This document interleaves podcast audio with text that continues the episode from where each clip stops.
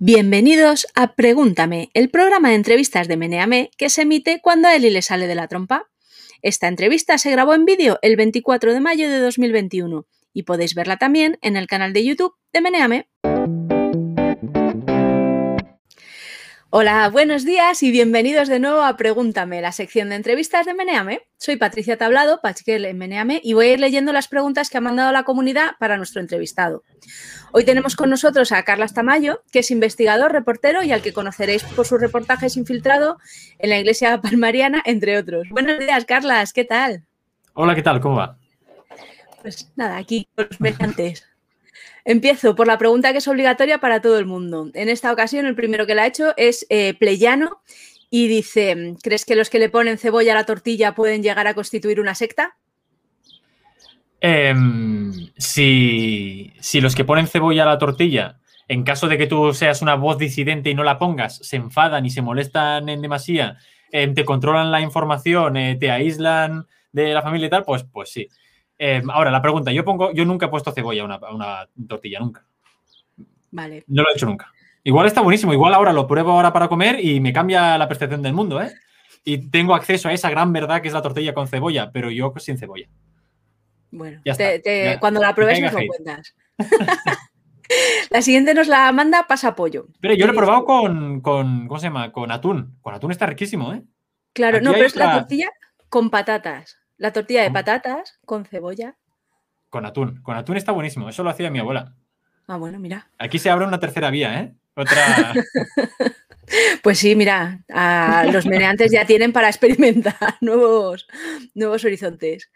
Nos pregunta Pasapollo. Hola, Tamayo. Te sigo desde hace bastante tiempo. Colaboré con, con uno de los abogados del caso Unetenet sobre la estafa piramidal con criptodivisas. Y poco después de ello, supongo que por el algoritmo, YouTube me recomendó tu contenido. De cuánto hacías llamadas con estafadores antes de IAM y sectas religiosas. El tema, una de las chicas con las que hablaste en tus vídeos contactó con mi pareja por ahí cuando tu primer vídeo en IAM. Mi chica le dijo primero que había visto tu vídeo y ella le respondió que tú no eras abogado ni tenías idea. Entonces mi pareja le dijo que yo era abogado penalista, que había llevado casos de estafa piramidal si yo le servía como interlocutor y se ofreció a hacer esa videollamada los dos con ella. Me puse al teléfono y me dejó sorprendido cómo pasaba de tener una actitud happy positiva a ser completamente arisca. Una situación de estar en guardia que me hizo pensar que en el fondo, en lo profundo, tenga duda o certeza de que es una engañada. Si realmente crees sin duda que algo, sin duda alguna, que lo suyo no es una estafa piramidal, ¿por qué saltar como un gato cuando habla con alguien que sabe del tema? ¿Hasta qué punto crees que estas personas pueden llegar a albergar dudas en el fondo de su mente? Dejando eso a un lado, ¿has tenido alguna amenaza legal? ¿Un cese y desistimiento, petición de rectificaciones o incluso citaciones? Por último, una sugerencia, explorar la finísima línea que separa el ha hecho el marketing guion del podcast, ¿eh? Mira, me- Ha hecho el guion ya directamente. nos ha contado su vida. Eh, explorar la finísima línea del marketing multinivel de la estafa comercial. Y luego nos dice, en tus vídeos a veces confundes demanda con denuncia y duele. Le- Bueno, le duele a él. Esto habla en su nombre.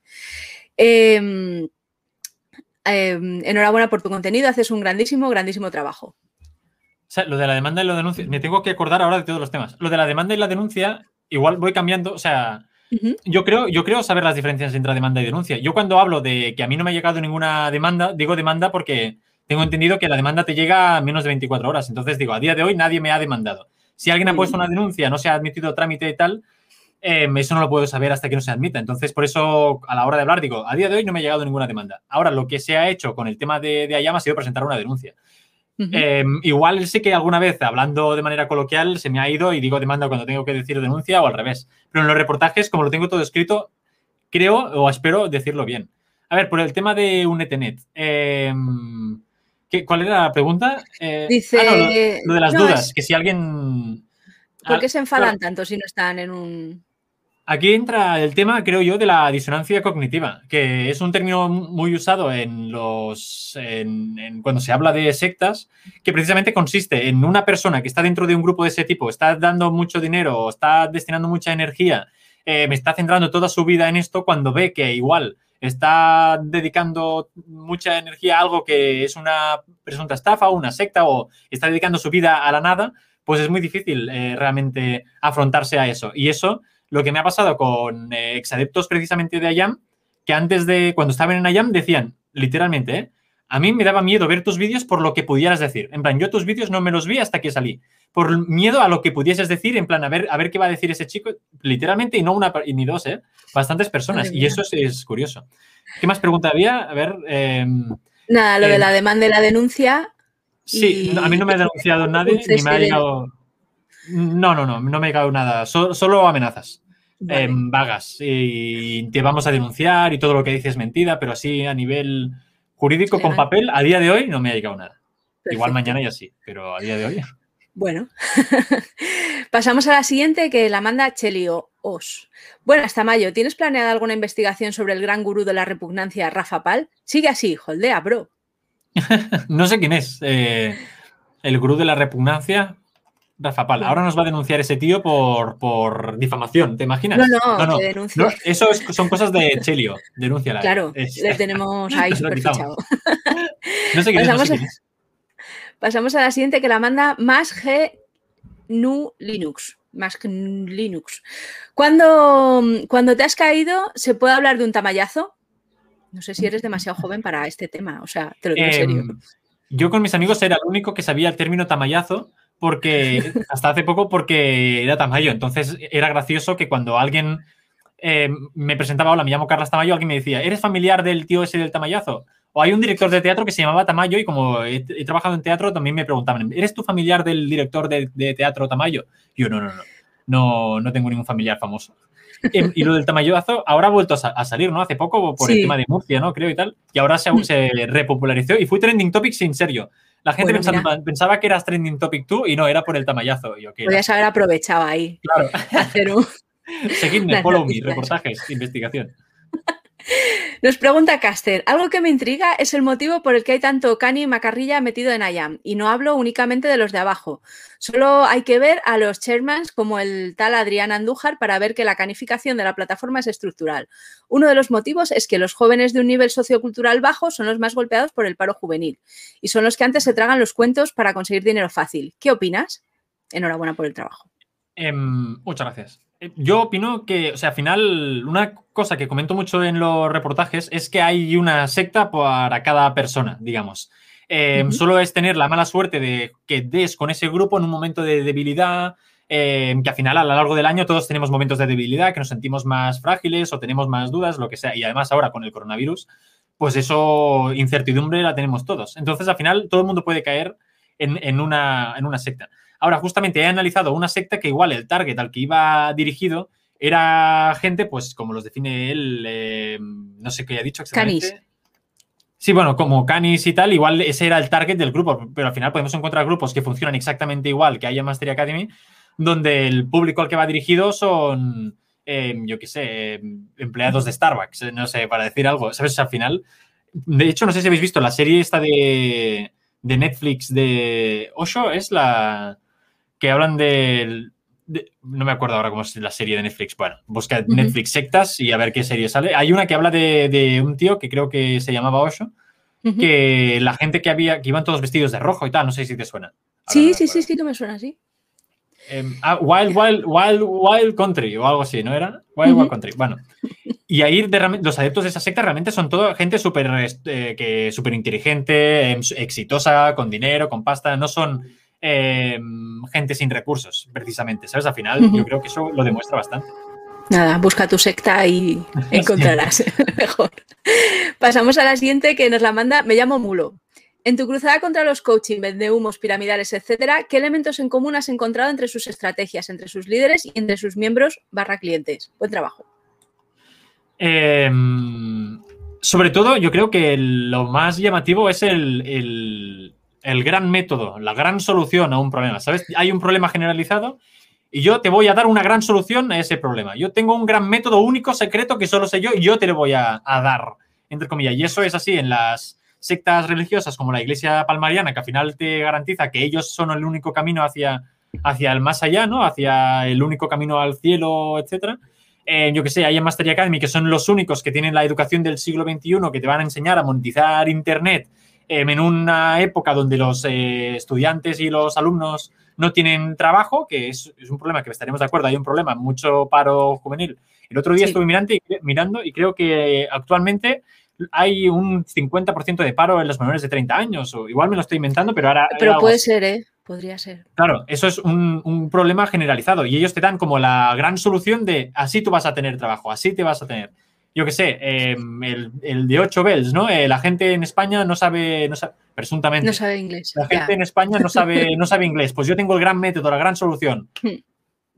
Y, ya está. y entonces yo creo que eso es lo, que, lo más llamativo y siempre es exactamente igual. Pasamos a la siguiente que nos la manda eh, Barón Luigi. Tamayo, ¿quieres ser tu propio jefe y ganar algunos dinerillos? Desgraciadamente, le... soy, soy, mi propio jefe, desgraciadamente. Y Solo no tengo tiempo para nada. para los dinerillos. Pasamos a la siguiente, que nos la manda Berlinger. Enhorabuena por tu curro en general. ¿Te has planteado extender tus investigaciones de lo presuntamente sectario al ámbito de la política. Pensemos en Frente Obrero, que recibe acusaciones de sectarismo, o las ultraderechistas Bastión Frontal o Ar Social. Un saludo.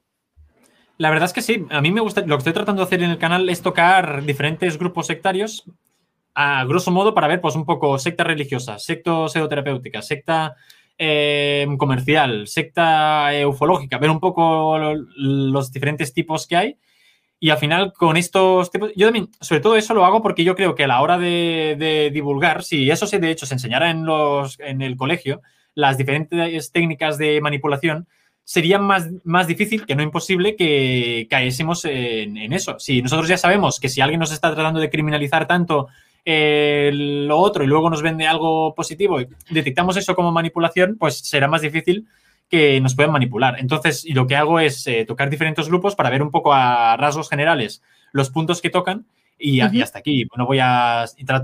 Yo quiero intentar no ser muy redundante, pero de hecho en la política sería un tema que me gustaría tocar. De momento no lo tengo contemplado, pero bueno, me gustaría. Bueno, hay tiempo para todo.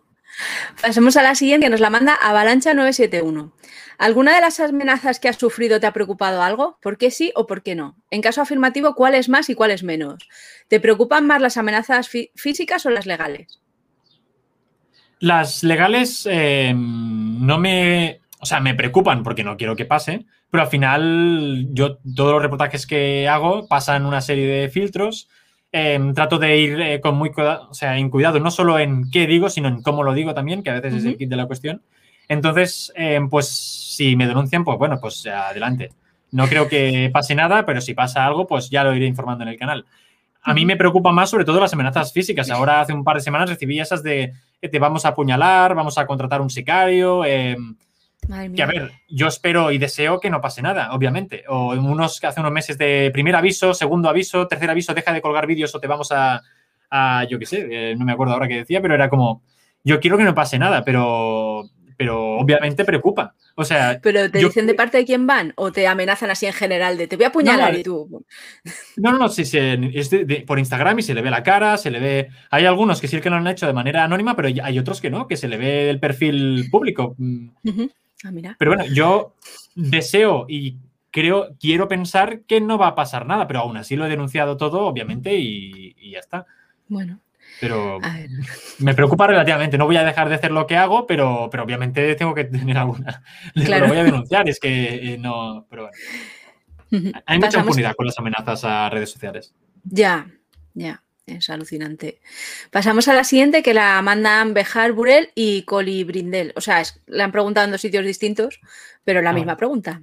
¿Por cuánto te salía el alquiler del barco? ¿Estabas obligado por contrato a hacerle algún tipo de mantenimiento? El precio del alquiler no lo quiero decir literalmente porque era muy barato. El propietario del barco me lo dejaba muy barato y tampoco no quiero que luego uh -huh. la gente vaya diciendo, mm, ¿sabes? En plan, ese chico lo has dejado así, déjamelo a mí y tal. Yo lo que digo siempre es que me costó exactamente, literalmente lo mismo que pagaba en Barcelona por un piso compartido con tres personas. O sea, mm, pues mira. calcula más o menos el, el precio de una habitación eh, compartida, una habitación pequeñita en un piso de tres personas y eso es lo que me costaba el barco. Y la verdad es que estaba muy cómodo, sinceramente. Mil veces mejor el barco que el piso. Y lo del mantenimiento, o sea, el trato que teníamos era que el hombre podía venir de, de manera semanal a arreglar cosas del motor, etcétera. Si tenía algún cliente, yo podía ir, yo tenía que irme aquel día para que él diese la vuelta. Yo tenía mi zona y ahí no entraba nadie en mi zona del barco. Pero, uh -huh. y luego había dos habitaciones que si algún día pues, para, había clientes para dejar las cosas y tal. Pero bueno, no pasó, no pasó mucho. Fenomenal. Pasamos a la siguiente que nos la manda Egraf. Santificado seas, bro. Pero hay algo que siempre me llamó la atención de tus reportajes y se nota que dominas el lenguaje audiovisual, así que es muy difícil que no te hayas dado cuenta. ¿Por qué casi siempre la pantalla de tu laptop da verdadero asco de lo sucia que está, presuntamente?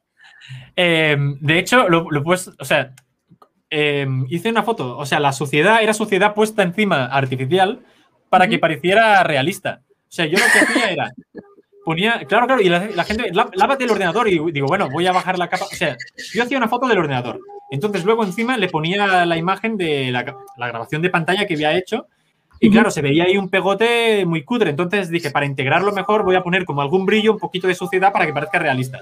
Y me pasé con la suciedad. Claro, entonces luego la gente se quejó, lávate, el, lávate la pantalla. Y yo, bueno, voy a bajar un poco de la suciedad. Pero la gente aún así me decía, límpiate la pantalla. Y al final creo que la quité. No, creo que al final puse como un par de reflejos y ya está, pero porque si no la gente se, se enfadaba. Y yo, claro, yo pensando, en plan, pues si es artificial, si no. una, máscara de, de suciedad de, descargado de internet para que pareciera realista. mira qué realista que parece que la gente pensó que era real. Se enfadan, presuntamente. O sea. Pasamos a la siguiente que nos la manda Eso no quita que yo tengo la pantalla del ordenador que da asco, ¿eh? Eso no, una cosa no le quita a la otra. Mi pantalla del ordenador está hecha mierda, pero aquella suciedad es falsa. bueno, quien no tenga la pantalla sucia, mira que tiene la primera piedra. Nos pregunta Imtrish. A ver, María Purísima, ante todo felicitarte por tu trabajo. Llevo meses enganchada a tu contenido y cuando puedo también te sigo en Twitch. ¿Cómo se originó la idea de comenzar a investigar y meterte tan dentro tanto de la iglesia palmariana como de Ayem? ¿Siempre te ha gustado estos temas? Y por otro lado, ¿qué opinión tienes de la, plataforma Ganancias Deportivas? Me han estado hablando de ella, pero huele mal desde lejos, presuntamente. Em, yo siempre hacía reportajes, o sea, como el tema de cómo empecé, yo hacía reportajes, em, bueno, como documentales como de la 2, una vez al mes, porque el tipo de contenido que hago yo, el problema es que me cuesta mucho tiempo hacerlo, entonces antes trabajaba en 200.000 sitios a la vez y solo sacaba tiempo para hacer un vídeo al mes, que eso para YouTube es algo un poco contraproducente. Un vídeo al mes y a veces era uno cada dos meses. Y eran así como de 10 minutos más tranquilos. Eh, y tocaba temas que a mí me parecían interesantes. Y en uno de estos viajes fui a Sevilla y conocí la iglesia palmariana y decidí, no sabía yo que había una secta en España. Entonces me lo contaron, fue en plan, joder, me empecé a ver documentales, me pareció muy interesante y dije, yo quiero hacer un reportaje sobre eso para conocerlo en primera persona y sobre todo algo que no había visto era conocerlos a, ellos, conocer a la gente que está en la secta, que es muy difícil, pero por eso decidí al final infiltrarme, porque era ellos que me cuentan, desde aquí parece todo muy malo, pero a ver qué nos dicen desde dentro.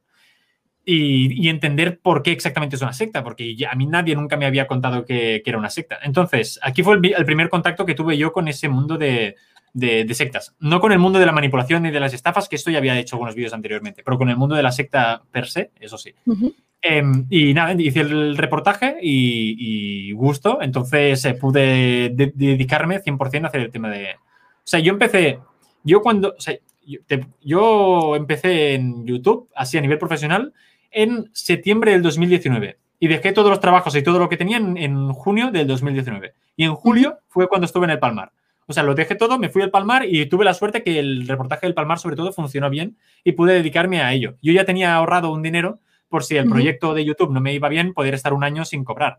El problema es que si aquel, aquella, o sea, aquel año 2019-2020 no ganaba nada, em, tendría que volver a todos los trabajos que había dejado a terminar. Y ahora estoy, estoy terminando la segunda temporada, me ha ido bien también, entonces por una voy año a año, ahora por la tercera. Y a ver qué más preguntaba. ¿Apuestas deportivas? Era algo así. Sí, eh, ganancias deportivas, una plataforma.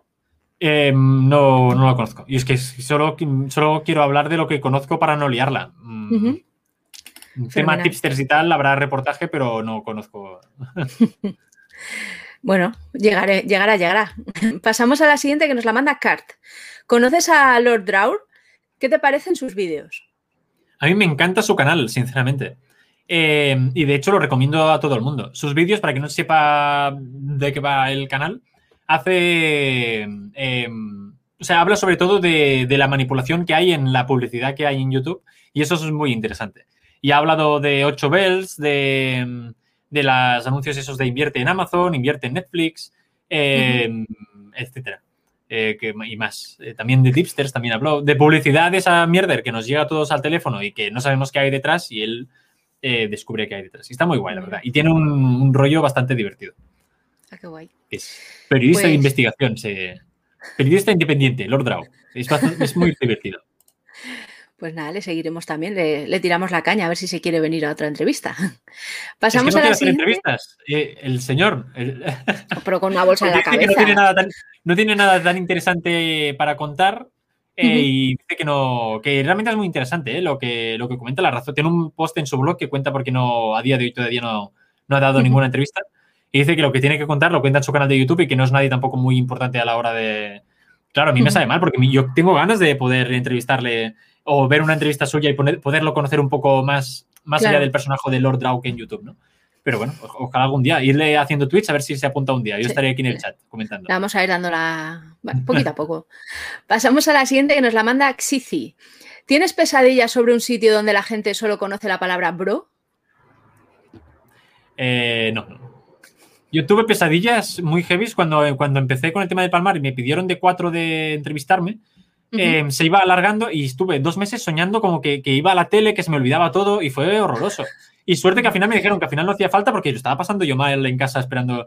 Lo pasé fatal. Y luego a Telecinco, como fue todo muy rápido, fue de mañana te vienes a Telecinco, esa noche sale, o mañana sale el tren y entrevista.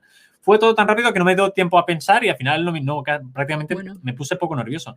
Pero con, con cuatro recuerdo estar soñando, ¿eh? en plan que llegaba ahí, me ponía muy nervioso, eh, no me salían las palabras y yo, guau, vaya tortura, no quiero ir a la Ay, tele. pues, pues si estás todo el día en la cámara. Pero bueno, Claro, porque acababa de empezar, igual eso también influye, no sé. claro. Ahora ya me da igual. Pasamos a la siguiente, que también es una de las preguntas más repetidas, que nos la mandan Augan, Gisper y Black Tapas. Buenas, Carles. ¿Qué te parece, Carlas? ¿Qué te parece que en gran parte los que te financian sean los que denuncias en tus vídeos? Más que nada porque en tus vídeos de YouTube casi toda la publicidad que sale es de 8 belts, compra acciones de Amazon, toda esa fauna, presuntamente. Solo echo de menos publicidad de los palmarianos, pero mm, si leen esto, espero que se unan y metan ellos también publicidad en YouTube, que te vendrá bien. Pagan publicidad, ¿eh? Los palmarianos también. Tengo, tengo vídeos y capturas. Igual él, eh, Gisbert, eh, Black Tapas y tal, igual no son el target de, a los que se dirige la iglesia palmariana. Pero bueno, em, el tema de... 8, ¿cómo, cómo era? Eh, ah, bueno, el tema de la, publicidad de YouTube es la que se anuncia en mis vídeos. A mí el- en su momento eso me preocupaba porque me sentía un poco hipócrita, sobre todo con el tema de Trafficker, pensando, yo estoy aquí criticando a, a- bueno, criticando, contando lo que yo creo que es importante contar de, de Trafficker Digital, los afectados que ha habido de que han hecho ese curso, las cosas medio verdades, que para mí una, me- una media verdad es directamente una mentira que hay Claro. en su publicidad. Y realmente todos los anuncios que, salía- que salían en los vídeos de Trafficker eran de eh, Trafficker Digital, Trafficker, y era como, joder, me están- a mí me están pagando los mismos que, que estoy yo criticando, ¿no? Bueno, Entonces, claro, no, yo lo que pensé luego, eh, pensé en plan, hostia, pues qué mejor que esta gente invierta dinero en patrocinarme a mí prácticamente, eh, porque yo diga al final el- lo que ellos esconden, ¿eh? ¿no? Eh, claro. Bueno, y digo, cada dinero, cada dinero eh, que me está, que ellos invierten, que va dedicado a mi canal, es, di- es dinero que no, no, no tendrán retorno. De mi público, igual alguien sí que cae, pero mi público, como ya ha visto un poco las técnicas de manipulación y en concreto de, de Trafficker, presuntamente, eh, yo creo que es más difícil que alguien de mi canal quiera hacer el, el curso de Trafficker Digital. Entonces pensé, bueno, pues eh, es dinero que tiran en un pozo, ¿sabes? Entonces, Claro. y, y además yo me, me permiten seguir haciendo vídeos sobre el tema. Entonces es como, mira qué bien. aparte si tan listos son que lo quiten ellos, o sea, que vete en tu canal, que eso también Claro. lo pueden hacer. ¿Se puede hacer eso? Sí, que- creo que sí. No estoy segura. Uy, está súper larga. A ver. Hostia, sí, sí. Nos la manda Eje Magnético. Te voy a, te voy a pasar eh, directamente a las preguntas, ¿vale? Me salto las partes que no son preguntas. Vale. Eh, las estafas de IAM y lo de la iglesia palmariana son dos interfaces de una misma lógica de negocio, con un patrón básico muy, muy simple. Y de hecho, Jordi Wi- Wild o, lo comentabas como un problema para generar contenido. Pero oye, la interfaz no deja de ser interesante e incluso aprender de la repetición del patrón. Hace tiempo me dio por curiosear sobre el tema de los budistas en España. ¿Cómo se hace uno monje de esos o simplemente un seguidor? ¿Esta la, la tienes controlada? No. Yo qué sé cómo te haces monje. Eh, no lo sé. Es. es, eh, o sea, el tema de que todas las sectas funcionan prácticamente igual, solo cambia la excusa, eso es algo que es, es verdad. Ahí en Academy puedes ver muchas, muchos paralelismos con la iglesia palmariana, incluso en el discurso muchas veces. Eh, y eso es, yo creo que ahora voy tocando diferentes grupos y llegará un momento que me canse porque es que es lo mismo. Me cansaré yo, que ya me estoy cansando, y se cansará la audiencia, pero lo que trato de hacer en el canal son reportajes de investigación y pues derivaré a, otro tema que ya estoy tratando de, ver cómo lo enfoco, pero bueno, es como iré tocando así poco a poco. Pero sí, sí, es que al final todo es exactamente lo mismo. Y los budistas no tengo ni idea. Claro, la pregunta es, ¿has eh, pensado investigar este tipo de grupos? Ya la has respondido, así que pasamos a la siguiente. Porque esto es todo ahí como te dan datos del budismo y te los dejamos para que te los veas si te interesa. La siguiente es de Fernando X. Buenas, Carlas. Te sigo a menudo en YouTube. ¿Qué piensas sobre los medios de comunicación tradicionales? Em, justamente ayer Tiparraco publicó su entrevista y estuve hablando con él sobre, sobre el tema. Entonces lo tengo fresco. Em, los medios de comunicación tradicionales no sé hacia dónde van a evolucionar, pero a día de hoy yo creo que es un modelo bastante insostenible. Em, yo he hablado mucho con amigos que tengo, soldados rasos, digamos, del periodismo que están en medios de comunicación, sea televisión, radio, medios escritos, y lo que me dicen, medios escritos, por ejemplo, tengo que hacer, tengo que hacer siete artículos al día.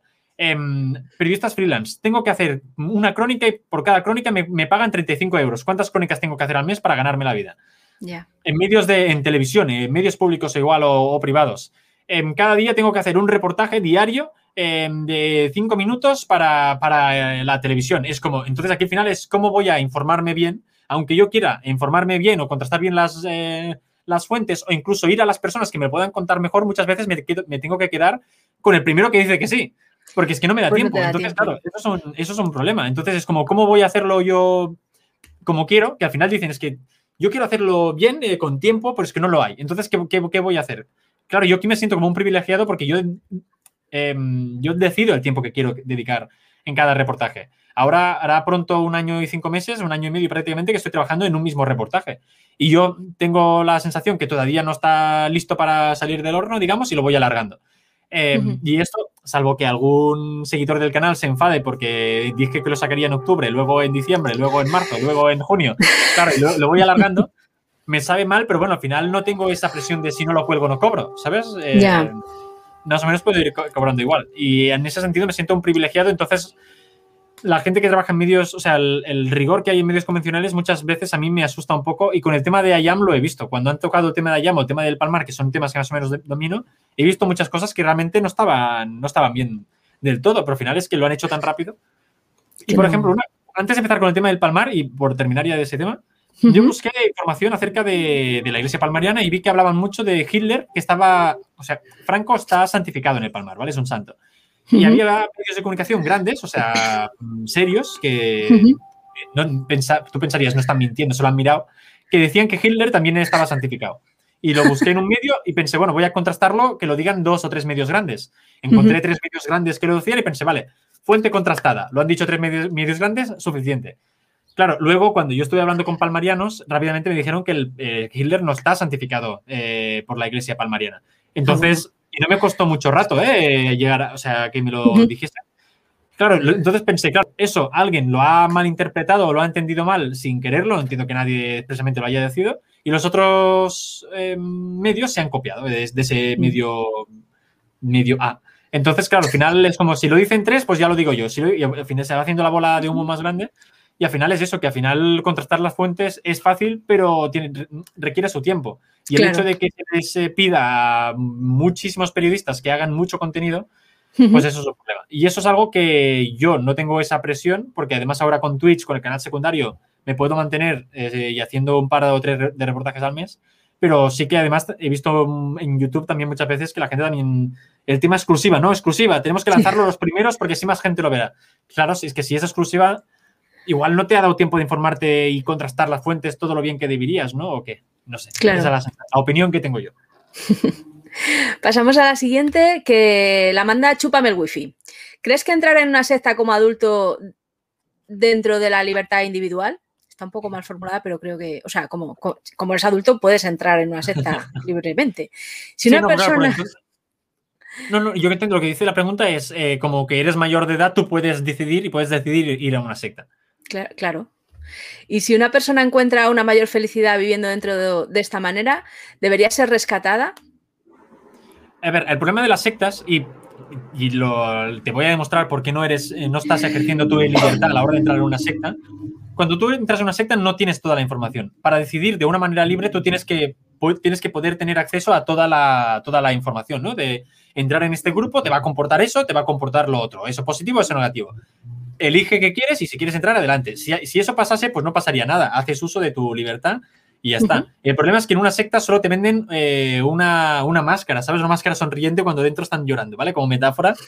Em, yo qué sé, voy a poner un grupo. Si tú antes de entrar en un grupo X, para que no me denuncien, voy a hablar así en términos generales si tú para entrar en un término, en grupo X, te dijeran que para estar con ellos tendrías que dejar a la familia, dejar a los amigos, vestirte de una determinada forma, estar eh, con ellos y solo relacionarte con gente del grupo, y que solo podrías aceptar eh, doctrinas del grupo y no de las de fuera, igual la gente diría, hombre, pues casi que no lo, prefiero que no. Muchos de esos grupos también se encargan de eliminar todas las críticas negativas que, que haya en la red con eh, como amenazas o denuncias o amenazas de denuncias, que eso pasa mucho. Te vamos a denunciar si no borras eso. Y mucha gente tampoco, que ha escrito su opinión tampoco sabe, no quiere ponerse en problemas, tampoco sabe que puede poner su opinión y no va a pasar nada. Entonces lo eliminan. Entonces es muy, muy difícil ver el aspecto negativo de ese grupo, solo ves lo positivo. Entonces, cuando tú no te puedes informar con todo, con lo positivo y con lo negativo, no estás eligiendo libremente. Em, entonces, una vez entras al grupo, pues entras y solo, muchas veces, pues solo te dan dinero, ¿no? Y muchas veces me, ha contado gente de yo estoy en esa secta, eso dicen que es una secta, pero a mí me están dando dinero. Y es como, ah, claro, muchas sectas lo que hacen es eh, generar un sentimiento de, deuda. Tú vas a devolver al grupo eh, muchísimo más de lo que el grupo te ha dado. Em, el Opus Dei, por ejemplo, el Opus Dei, presuntamente, todo lo que tú quieras, em, lo que hacen es, sus adeptos son como, como una inversión saben que si les pagan una casa o tal, me, lo estoy inventando, pero saben que va a reportar muchísimo más al grupo de lo que, lo que los van a dar, ¿sabes? Al final funciona así. Pero bueno, no sé si he respondido, pero yo creo que no. Y de hecho, mira, el caso de Patricia Aguilar, que fue la chica que fue, fue bueno, a los 18 años se fue a Perú, eh, había ahí un tío que se llamaba el príncipe Gurdjieff y estuvo en una secta sexual y en su momento la familia lo estuvo buscando de manera activa y hizo una, declaración en una televisión cuando estaba dentro del grupo, dijo que quería que su familia la dejase de buscar, que no quería saber nada de ellos, etc. Ahora ella está en su casa, con su familia, em, todo bien, y ella lo que dice ahora es que no quiere, ella estaba manipulada, obviamente, ella no quería seguir en ese grupo, pero no era consciente de que no quería seguir en ese grupo. Y yo creo que ese es un caso bastante ejemplificativo no sé si existe esa palabra. Ejemplar. ejemplar, O, explicativo. Sí, explicativo. Fenomenal. Pasamos a la siguiente que nos la manda Javier Chiclana. ¿Hay alguna diferencia entre una, una, religión y una secta, aparte del número de fieles? ¿Consideras sectas a las congregaciones religiosas, especialmente a las que obligan al aislamiento, clausura social, físico de los adeptos? Em, primero, el número de fieles no tiene nada que ver con que sea o no sea una secta. ¿eh? Em, una religión solo, o sea, lo que diferencia una secta y una religión es cómo usas tu fe. Tú puedes usar tu fe para manipular, para, em, para alejarte de tus familiares, para condicionar tu realidad, para atraer ciertos eh, pues, bienes materiales o ciertos abusos y tal. Eso es una secta. Si usas tu religión de manera sana eh, para afrontar tu día a día, digamos, de manera pues, más cómoda, tener en cierta manera igual menos preocupaciones, em, o sea, al final yo no tengo ningún problema en que la, en la espiritualidad, espiritualidad en general. O sea, al final em, todos tenemos ciertos pensamientos mágicos y eso no es negativo. El problema es que no debes dejar que estos pensamientos mágicos condicionen tu vida. Em, ni de manera ni, ni, que te van a remedios mágicos que te van a curar, ni soluciones mágicas a la vida, ni el tema de con nosotros te vas a ir a un mundo mejor, o si eres de otra religión, pues ya no te respeto, o lo que sea. Eso son sectas y hay muchas eh, religiones grandes, como el cristianismo, em, yo qué sé, em, budismo incluso, em, las grandes religiones, que hay muchos ámbitos de esa religión que funciona como secta. Y luego hay muchísima gente que acepta esta, bueno, que, celebra su fe de manera libre, sin ningún problema. Y yo tengo muchos amigos, eh, pues que ahora hace poco estaban haciendo el ramadán, otros que son cristianos que van el domingo a misa y no pasa nada y, hay un no condiciona de manera exagerada su vida y además hay respeto para todo el mundo. Eso no es un problema. El problema es el extremismo, lo de siempre. Pasamos a la siguiente que nos la manda Samuel Kahn. Hola, Carlas. Acabo de poner la lavadora y aún no has aparecido en ella. ¿Tardarás mucho en aparecer en el programa de prelavado? Estás hasta en la sopa, eso es que te va bien. Me alegro. Si buscas Tamayo en los comentarios de Meneame, el primero que te nombra soy yo. Eh, sí, estoy en todos lados. No lo sé. Yo, a mí no me da la sensación, pero igual soy muy pesado, no lo sé. En mi lavadora no sales, o sea. No sé, la verdad es que ahora pues, salí en el, en el con Tiparraco, Jordi Wild y tal, igual sé que he salido en muchos sitios muy, en muy poco tiempo. Lo mismo es que es un fanboy y te va persiguiendo, ¿eh? O sea que también su percepción de la realidad. Bueno, no, igual cosa del, algoritmo, ¿no? Que si ve que igual consume mucho Tamayo, pues le recomienda más Tamayo, no lo sé. Ah, Yo agradecido que le guste el canal. Fenomenal. Pasamos a la siguiente que nos manda Sandeville. Aquí un suscriptor de YouTube que te conoció por la serie del Palmar de Troya. Últimamente, desde que empezaste en Twitch, sueles subir con frecuencia cortes de directos, algunos mejores, por norma general los que te llevas algún invitado, ya sea exsecretario o alguien con conocimientos sobre el tema a tratar que otros, pero veo que últimamente tienes la tendencia a poner títulos y, y, portadas clickbait, llevando a veces un poco al engaño sobre el contenido que se va a encontrar en el vídeo, pareciendo más desorganizado que el contenido que has realizado en el pasado. ¿Es una fase de experimentación sobre sobre maneras de monetizar mientras preparas nuevas series o va a ser la tónica a futuro? Eso me lo ha dicho gente, pero porque no se vieron el vídeo. Lo hice en dos vídeos, sobre todo. Uno era eh, que era un vídeo de 10 minutos donde no decía nada y ponía un título así de. Em, el vídeo que YouTube no quiere que veas, con una miniatura, con una flecha, con una redonda, en un montón de gente y tal. Y luego también lo hice así de manera exagerada con el vídeo de Pablo Iglesias cuando se cortó la coleta, pero también a modo irónico porque me, dio mucha risa o me preocupó, depende de cómo quieras verlo, cómo los medios de comunicación trataron el tema, ¿no? De Pablo Iglesias se ha cortado la, coleta, venga, noticias, el periódico, La Vanguardia, el diario.es. En el periódico incluso, en, ese mismo vídeo, leemos eh, un artículo que el periódico contactó con varios eh, mestilistas para que analizaran qué les parecía el nuevo look de Pablo Iglesias. Y eso me pareció surrealista. Entonces puso algo, puse algo así de, Pablo Iglesias se corta la coleta y la del pelo también. Alguna chorrada así y luego puse una miniatura con muchos círculos y con flechas, eh, no me acuerdo ahora. Pero, pero no lo sé. Em, sí que es, que se tiene que hacer em, portadas y títulos clickbait para que la gente se lo mire y la verdad es que está funcionando. A mí sí que hay muchos que no me gustan, pero tampoco hay muchos que no me gustan en mi canal principal. Pero es que cuando no lo he hecho, tenía menos visitas. Cuando pongo el título que yo... O sea, yo dentro de los vídeos pongo un título y luego en la carátula hay otro. A mí el título bueno, por ejemplo, en el, en el IAM, el capítulo número 6, se llama El juicio final. Que me parecía guay el título teniendo en cuenta que ahora se ha preparado la denuncia y tal. Pero claro, yo entiendo que juicio final como título no vende tanto como llamo a un gurú sectario em, que hay 600 afectados, ¿sabes? Ya. Es, es, lo que hay, me sabe mal, pero las veces que he intentado poner títulos no clickbaits, pues no funciona. Que clickbait no quiere decir que mienta, ¿eh? nunca miento en un título. A no ser que sea en modo irónico por eso que te decía de el vídeo que YouTube no quiere que veas, era un vídeo que no hacía nada durante 10 minutos y que funcionó muy bien, poca broma, ¿eh?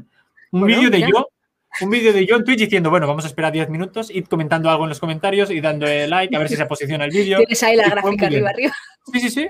La tontería y mírate, un vídeo nada corrado. Pues muy bien. a mí me, parece es un genio, o sea, me parece fenomenal. Y bueno, claro, la, cosa de Twitch, subo vídeos cada día, entonces puedo, si un vídeo no va bien, es que YouTube quiere eso, en el otro canal subo un vídeo a la semana o cada dos. Y ahora que he hecho el parón, pues hasta septiembre, octubre no colgaré nada más. Imagínate, ¿sabes? En el otro, como voy colgando cada día, si un vídeo no se posiciona, pues da, o no lo ve la gente, da igual, puedo hacer un poco. Si en un vídeo, en un canal donde subo vídeos cada dos semanas o cada semana, un vídeo tiene menos visitas, es que es una putada, porque igual ese mes igual no, no como. No, no, sí, yo lo entiendo perfectamente. El siguiente es, nos lo manda el de la silla de tijera. ¿Sabes algo sobre qué fue aquel chico que te contactó por primera vez para meterte en IAM Academy? Queremos un monumento para él, presuntamente. Lo escribí hace unos meses para decirle que si necesitaba ayuda en lo que fuera y tal, me lo dijese y le iba a ayudar en lo que pudiese. Y lo que me dijo es que seguía, porque le pregunté si seguía en IAM, qué había pasado y tal, y me dijo que sí, que seguía en IAM. Eh, yo le dije eso de mm, si necesitas ayuda en algún momento, o sea, dímelo. Eh, si ves cosas que no cuadran, si quieres hacer videollamada en el anonimato, o sea, que no voy a grabar nada, dímelo. Y me dijo que, que lo tendría en cuenta y no me dijo nada más. En su momento me bloqueó, pero luego le, le dije eso cuando vi que me había desbloqueado. Pensé, en plan, igual ha salido y no, igual, no sé. Pero bueno, siguen a Yam y ya está. Nos manda eh, Jung Espinosa. ¿Cuál es el futuro de los investigadores barra reporteros? Yo creo que esta está respondida. Sí, con el tema anterior, ¿no? Anterior. Así que eh, nos manda. no lo sé. Yo creo que la, respuesta es no lo sé. Vale. Nos manda tra, tra, tra. Eh, buenas, Carlas. Gracias por el pedazo de contenido que haces. ¿Que ¿Te quedan más reportajes sobre África? ¿En qué andas trabajando ahora? ¿Es complicado llegar a vivir de Twitch, YouTube y otras redes sociales? Pues data, no me fío de un tío que vive en un barco. A ver si te pasas al trading. Em, habrá más reportajes sobre conflictos del continente africano y también de otros continentes, la verdad. Y algunos los tengo grabados, y, pero se pararon por la pandemia y tal, y otros no. Otros los estoy preparando. Pero bueno, sí, sí, habrá más. Y luego es complicado vivir de Twitch, YouTube y otras redes sociales.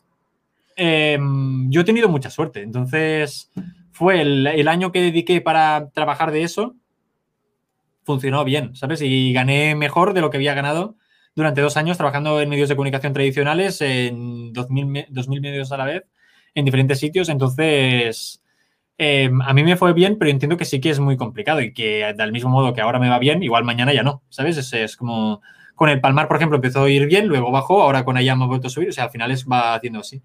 Entonces, se tiene que ahorrar. Invertir en trading, ¿ves? Dejar el, barco y ponerte ahí a... en criptomonedas. no, que ahora han bajado, ahora estamos en otra cosa. pear, yo qué sé. La siguiente. Pasamos a la siguiente que la manda Itzarte.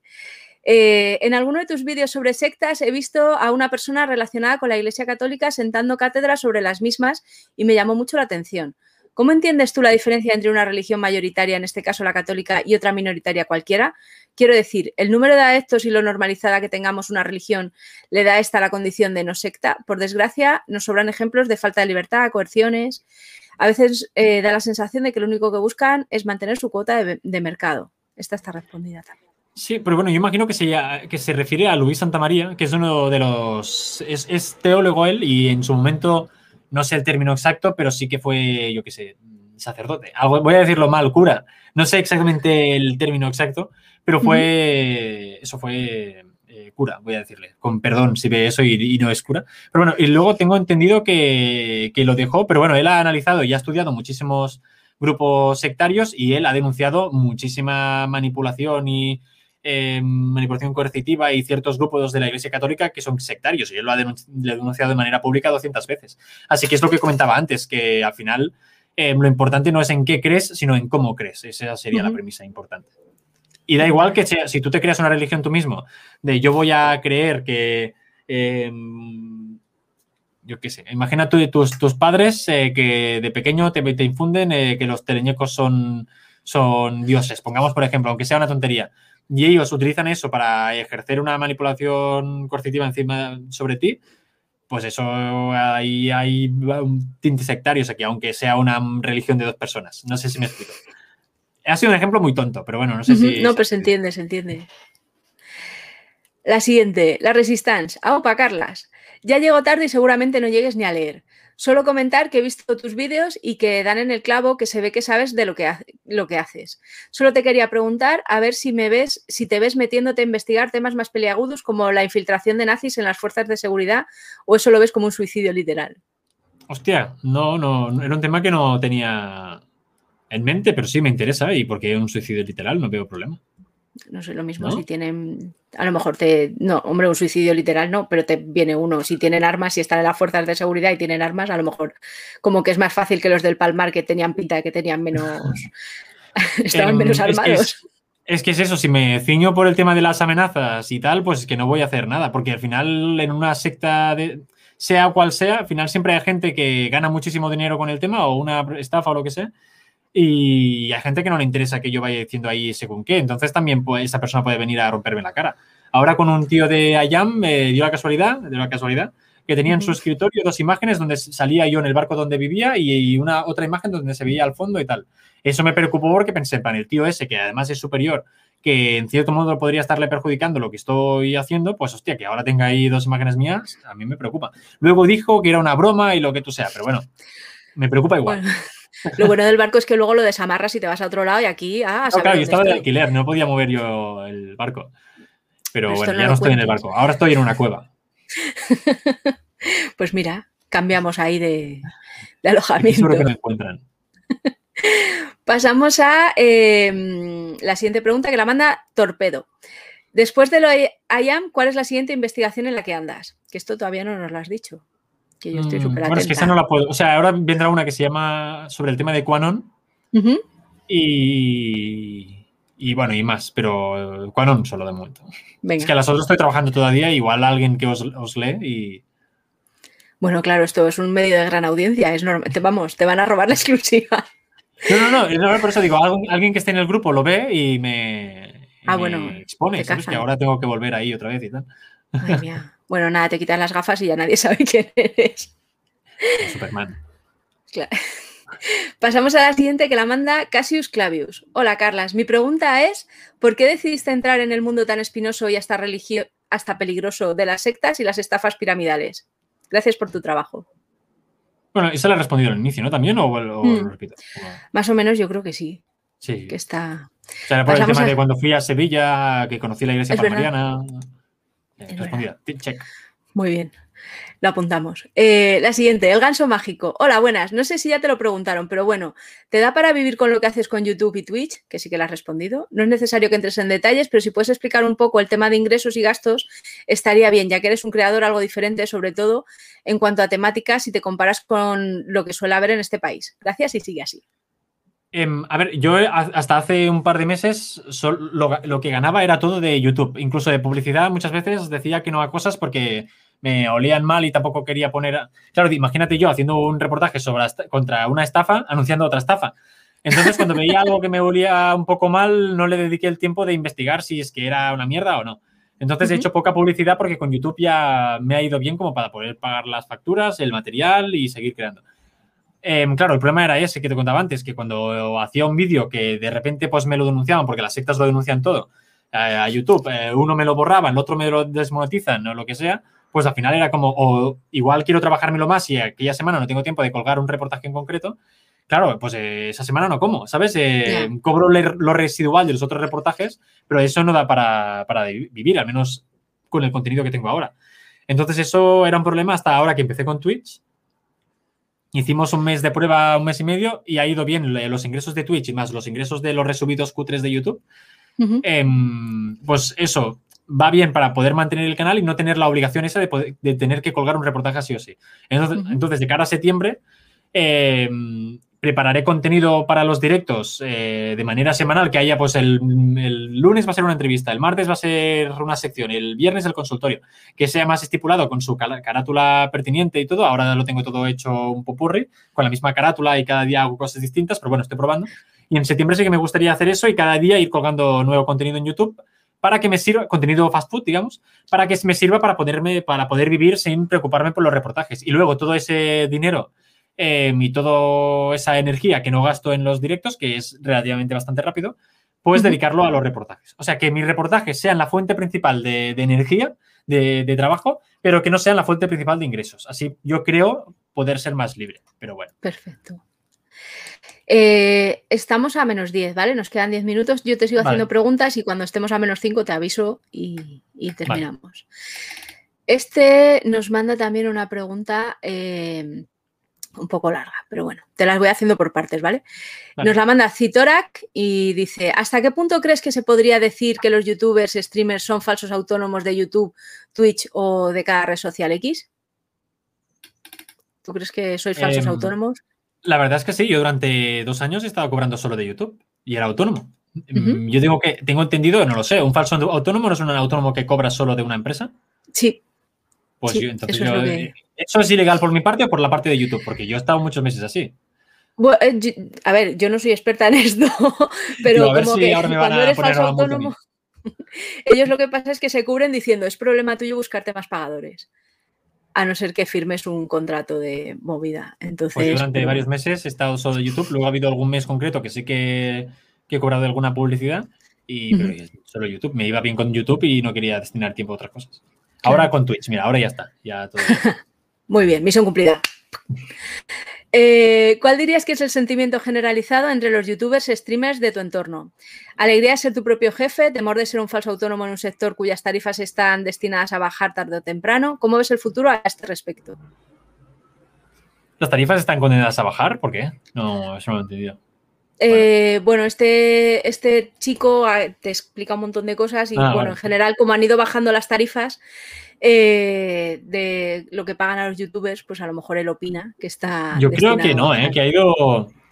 Yo creo que ha ido subiendo de lo que se cobraba antes, por lo que he visto. Bueno, imagino que en un momento hubo un pico y ahora se ha estabilizado, pero bueno. Pero no tengo ni idea. En los dos años que llevo yo, más o menos, depende del mes, es mucho más. Si es en diciembre, es mucho más. Si es en enero, Claro. tres veces menos. Eh, yo en enero fui al, al podcast de Jordi Wild, tuve cuatro veces más de visitas eh, que en diciembre y cobré exactamente lo mismo. O sea, cobré. Si la misma entrevista hubiera sido en diciembre, hubiera cobrado cuatro veces más. O sea, no sé si me explico. Madre mía. Pero bueno, em, el, gen- el sentimiento general, yo lo que veo, hay mucha gente molesta porque. YouTube, pues recomienda, el algoritmo ya no te recomienda por a quién sigues, sino por lo que ves.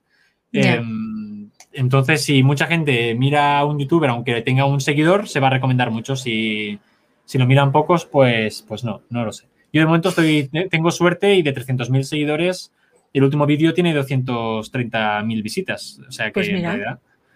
Sí, Pues no sé. Yo mientras vaya creciendo bien, si, si baja, pues trataré de reformular el contenido o buscar renovarme, ¿no? La famosa fa- palabra de te tienes que renovar y tal, o buscarme otra plataforma o, o otro medio, igual la televisión, yo qué sé, vete tú saber. Eh, lo que sea, mientras pueda estar en YouTube, a mí me gusta YouTube. Muy bien. Si luego cambia la cosa, pues claro, hay que vivir. La siguiente pregunta es, eh, nos la manda Jobar. Enhorabuena por tus vídeos. ¿El hecho de ser cada vez más conocido te está afectando para hacer nuevos reportajes de investigación? ¿Has pensado en subcontratar o colaborar con otros profesionales con rostros menos conocidos para la parte más bonzo o de infiltración? Un abrazo, Bonico. Eso no, porque eso es lo que me gusta hacer a mí. Pero, claro, digo, es que eso, eso es lo guay. Bueno, todo me gusta y me disgusta a partes iguales, ¿eh? Pero, a ver. em, subcontratar, sí. Ahora mismo tengo un chico que me está ayudando con el montaje y, y estamos haciendo como pruebas de cara a septiembre. Em, que de hecho está aquí, está editando ahora. Ah, bueno, Em, y la otra pregunta era. Eh, que si, si te afecta ser más conocido para Ah, que si sí. te ven. Es que al final YouTube es. O sea, es, mm, lo conoce la gente que te conoce y ya está. O sea, más allá de. Hay gente, o sea, Auronplay con millones de seguidores, hace dos años yo no conocía Auronplay. ¿Sabes? Entonces, y tenía millones de seguidores y cuando lo vi, pensé, en plan, ¿cómo que no conozco yo a ese tío? ¿Sabes? Y ahora alguien me dice, no conozco a Auronplay y es en qué país vives. Pero hace dos años Auronplay ya tenía millones de seguidores. Entonces, al final, si, si te mueves en este círculo, lo conoces. Si no, pues no, no me conoces de nada. Entonces, la gente que está en sectas normalmente no consume mi contenido o no lo llega a cosas de ese estilo o directamente no ve YouTube porque lo tiene prohibido o porque tiene cierto control de la información, que eso también pasa mucho. Pero Claro. bueno, cuando tenga algún problema por hacer vídeos, pues ya lo diré y al final hay muchos países que no son hispanohablan- hispanohablantes y muchas problemáticas que tampoco no piden una infiltración como tal, ¿sabes? A mí el tema de infiltrarme es algo que me gustaría ir dejando de hacer, que me parece muy interesante, sobre todo por el tema sectas, porque al final tienes que saber cómo... o sea, al final el tema sectario tienes que saber cómo actúan de manera interna, no solo ver lo que dan afuera, de puertas afuera, que siempre es positivo. Pero me gustaría, o sea, por ejemplo, al- alguna vez me han dicho de infíltrate en, en la mafia o algo así. A mí me gustaría ir a la mafia si acaso, pero a cara descubierta, ¿sabes? En plan, voy a hacer un reportaje sobre, sobre eso. Y luego dar mi opinión y que no haya ningún problema en dar mi opinión, que eso sería otra cosa, por ejemplo. Pero bueno, me gustaría, lo vería más honesto por mi parte. Pero bueno, de momento el formato es así. Ujú. Muy bien. Pues eh, Sony Pero espera, 53. hecho- esto de hecho es lo que hacía David Bi- eh, Biriain, que es el periodista que murió, que lo asesinaron ahora en Burkina Faso. Él lo que decía era precisamente, eh, vi hace unos meses el- una entrevista que le hicieron que no le gustaban las cámaras ocultas, precisamente por eso. Él dice, él va a, a- a pecho descubierto, ¿no? Él dice que está haciendo un reportaje y eso es lo que va a hacer. Y esa persona se tiene que abrir para poder... Claro. Claro, yo creo que en el tema sectario es mucho más difícil porque no se abre nadie. Pero no lo- te cuentan solo una información. Claro. Entonces, para ver si eso es verdad. Bueno, No, y además, si no puedes hacer luego el fact-checking de incluso compartes con, o sea, ves otras fuentes y te va mal. ¿Te hago la última pregunta o. Venga, la última, Sí. la última va. Venga. Carla Miouz. Hola Carla, soy seguidora de tus canales de YouTube y de Twitch desde el Wild Project. Muchas felicidades eh, por todos tus logros y tu buen trabajo. ¿Has notado más o menos haters desde eso? Imagino que tendrás más followers. ¿Y vas a seguir yendo de colaborador al podcast de Jordi? Muchas gracias.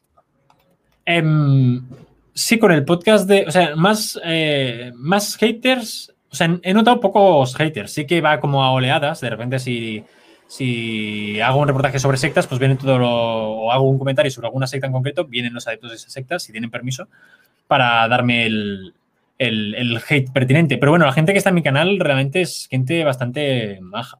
No hay mucho hate, no, al menos yo no, lo he notado. Siempre es pues el tema de pseudociencias, etc. Em, y el tema del podcast de Jordi, la verdad que sí, tenía que volver en breves, porque le dije que cuando hiciera el reportaje de la secta nueva, esa que tengo que hacer, le haría un tráiler y lo presentaría en su canal pero como lo he aplazado hasta septiembre, octubre, pues al final nada. Ya cuando ya le he dicho que le mandaré un tráiler cuando lo tenga hecho. pero de cara a temporada que viene. Pues nada, eh, muchas gracias por, por, haber estado con nosotros el ratito este. Si nos quieres decir algo más aparte de tu canal de YouTube, que te los hemos ido poniendo aquí abajo, o algún mensaje pues, para. Si os interesan reportajes de investigación, lo tenéis en tamayo, youtube.com barra tamayostuf. Pones tamayo en YouTube y te sale. Y si quieres más contenido extra, mm, poco corrado, mm, en directo, pues eso lo tienes en twitch.tv barra tamayovisión y los resubidos en youtube.com barra tamayovisión. Y qué más, puedes hacer spam de más cosas. Y Twitter, Instagram mm, barra vaya tamayostuf también, o pones tamayo, yo creo que ya te sale. Y no sé qué más tengo. A ver, espera, espera, que voy a decir algo más. Em, venga, venga. ¿Hay algo más redes? qué? LinkedIn, ¿me puedes seguir en LinkedIn también? Em, pones Carlas Tamayo y yo creo que te saldrá. Eh, luego Facebook, también tengo Facebook, aunque no lo uso, o sea que si eres uno de esos que me manda mensajes por ahí, lo veo muy poco, igual lo veo dentro de dos años, que eso me ha pasado recientemente. Un tío muy enfadado que lleva dos años mandándome correos diciendo, eres un flipado, no respondes a nadie, no eres nadie. Empezó como muy majo y ha ido degenerando. Y lo he leído cuando ya estaba la cosa de... Sí, sí, sí, sí. En plan, yo es que no, no le he respondido nada, me parece muy gracioso. Obviamente, ahora ya llega un momento que me está faltando el respeto. Si no te respondo, no te enfadas, es que no lo, no lo he visto, trato de responder a todo el mundo, pero llega un momento, obviamente, que es imposible. Y ya está, yo, yo creo que el spam hecho. Muy bien. Pues nada, hasta otra y, estaremos atentos en septiembre o en octubre cuando saques el siguiente reportaje. Muchas gracias, ¿eh? Hasta luego. Y gracias por compartir mis vídeos, que he visto que los habéis puesto en Meneame. hasta luego. Si has llegado hasta aquí y tienes ganas de más, suscríbete a nuestro canal para estar al día de todas las entrevistas. Y si solo estás aquí por las noticias, te esperamos en meneame.net.